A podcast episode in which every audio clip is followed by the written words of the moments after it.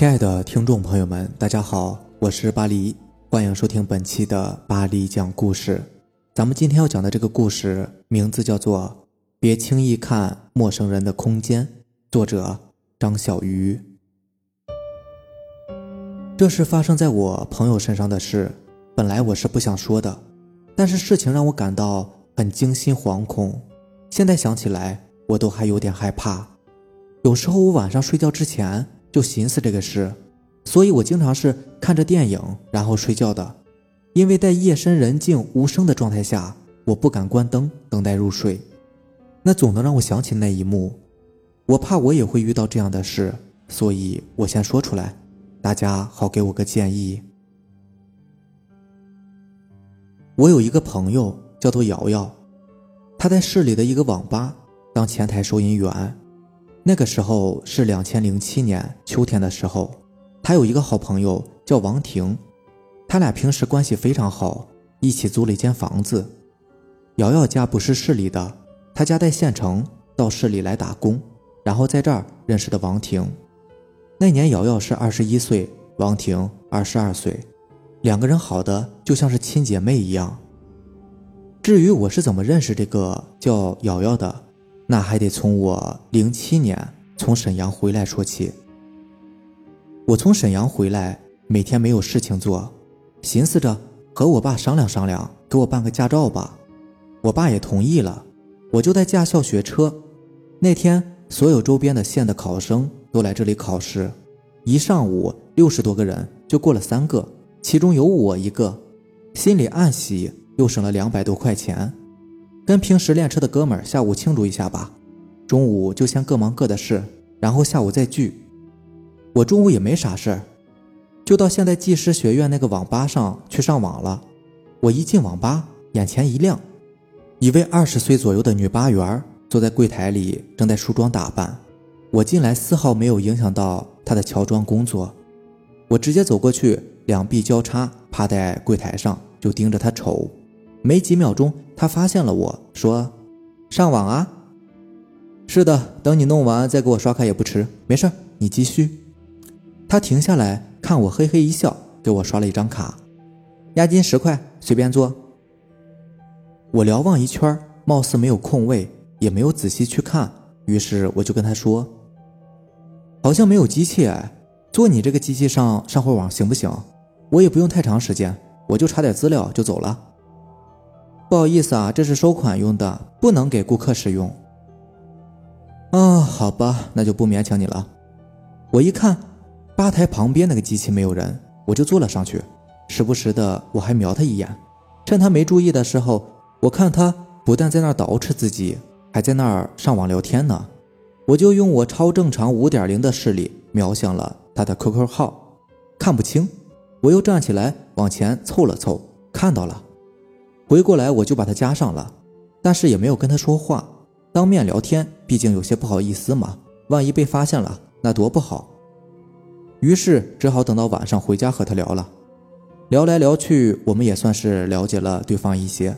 经过十天左右的网上沟通，我们变成了朋友。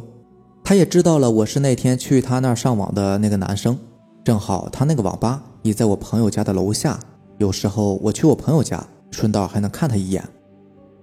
一天，我约他出来玩儿他就和他的朋友王婷一起来了。我们去吃麻辣烫，聊聊天。通过面对面的心与心的沟通，知道他现在的一些情况，也给他灌输了很多道理，也认识了他的朋友王婷。我们就这样一说一笑的吃完了这顿饭。饭后，我送他俩回到他们住的那个地方，那楼道也是真黑，这么黑还没有声控灯。这两个女孩子晚上多容易碰到坏人呢。到了他俩的房间一看，还算是布置的挺整齐的，还有台电脑呢。然后我也没有待多大一会儿，我就走了。此后我也就再也没有去过他俩的住处，只是在网上聊聊天，有时候还会见上一面，吃吃饭什么的。瑶瑶平时总喜欢看别人的 QQ 空间，我空间里也没什么更新，但她还是。隔三差五的来瞅一眼，我说我这儿啥也没有可看的，他说没事儿瞎串悠，这就是他上网的乐趣。直到有一天早上，王婷突然给我来了一个电话，我很诧异，王婷从来不会给我打电话的呀，可能是有什么事吧。哥，瑶瑶昨晚没有回来，是不是和你在一起啊？王婷很焦急地问。呃，没有啊，怎么了？昨晚十一点多回家的，我喝酒了，有点迷糊，倒床上就睡着了。好像我回家的时候电脑是开着的，我也懒得去关，就睡觉了。等我早上一看，瑶瑶没有在我身边，我给她打电话还是关机。你说她会去哪儿呢？不知道啊，你看看电脑还开着没？显示器是黑屏的，但是机箱还在运行。呃，你动一下鼠标，那是长时间不动键盘鼠标，显示器自动关闭了。紧接着，王婷就晃了晃鼠标，屏幕可能是亮了。于是，王婷在电话里非常害怕的尖叫了一声：“呃，怎么了？你看到了什么？哥，你快点来吧，我不敢在屋子里待了，我在楼下等你，你快点来啊！”我马上就打车赶了过去，看到王婷在楼下门口，两眼直勾勾的，浑身还在发抖。我连忙跑过去问她：“怎么了？你看到了什么？你你怎么连鞋都没有穿就下来了？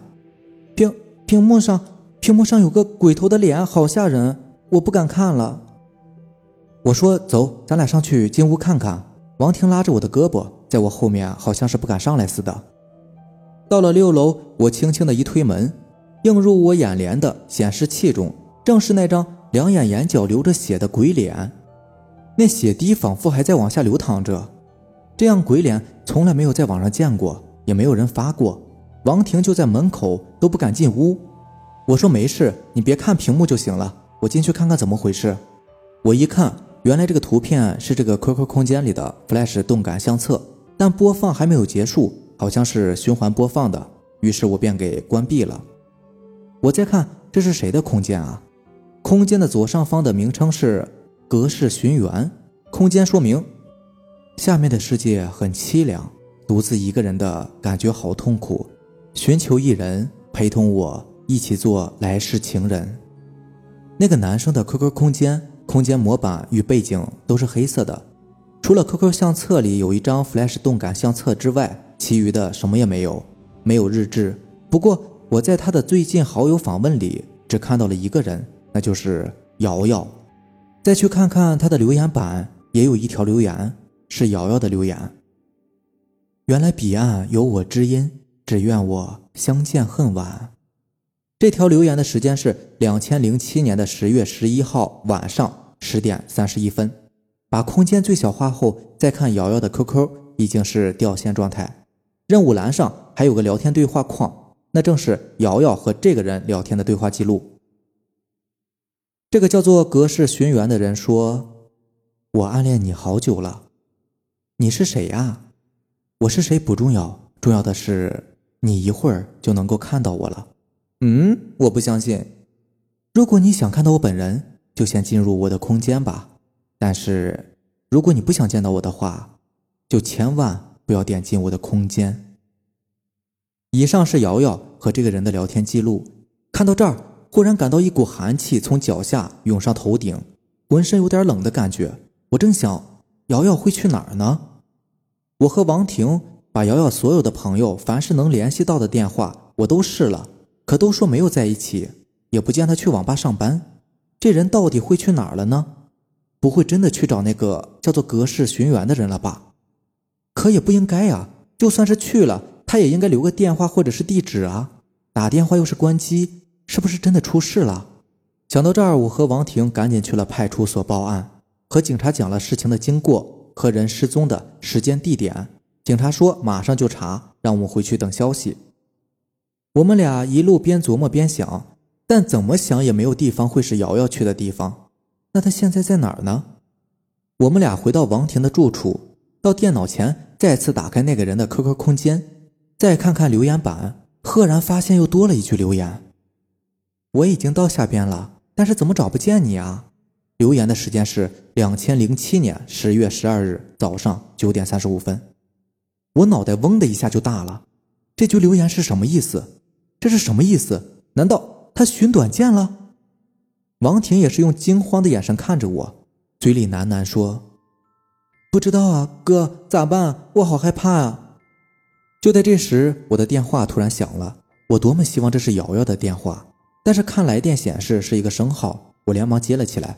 对方说：“你好，是张先生吗？我们是公安局襄阳分局的。我们现在在公路大桥下发现了一名女尸，年龄和长相和你要寻找的那个人比较相符，请你现在赶到现场确认一下，是不是你要找的那个人？”我和王婷当时都要崩溃了，这怎么可能呢？我多么希望那个死者不是瑶瑶。到了事发现场之后，发现周围围了很多人，我急忙冲上前去一看，果然是瑶瑶。王婷当时就被瑶瑶的表情吓昏了过去。瑶瑶躺在地上，两眼大睁着，嘴里的牙紧紧的咬着，两只手高举，好像是要抓住什么东西似的，连放都放不下，表情真的是很恐怖。旁边有人在那小声嘀咕：“这孩子肯定是撞上什么东西了吧？”要不然也不应该是这么个表情啊！没办法，我们只好找人把他抬到医院做鉴定，通知他的家属。我和王婷以飞快的速度回到了住处，打开电脑，再去查看那个恐怖的 QQ 空间留言板上，果然又多了一句瑶瑶的留言：“我终于找到你了，我们要永远在一起，做一对鬼恋人。”留言时间。两千零七年十月十二号中午的十二点二十一分，我再次打开他的空间相册，赫然此时映入我眼睛的是一张照片，那照片里的人就是瑶瑶和一个男生的合影，但是那个男生的脸面很是模糊，看不清，而瑶瑶的表情是那么的自然，仿佛嘴角边还带着一丝的微笑。好了，这就是咱们今天的故事啦。如果喜欢咱们的节目呢，就点个订阅吧。那让咱们下期见，拜拜。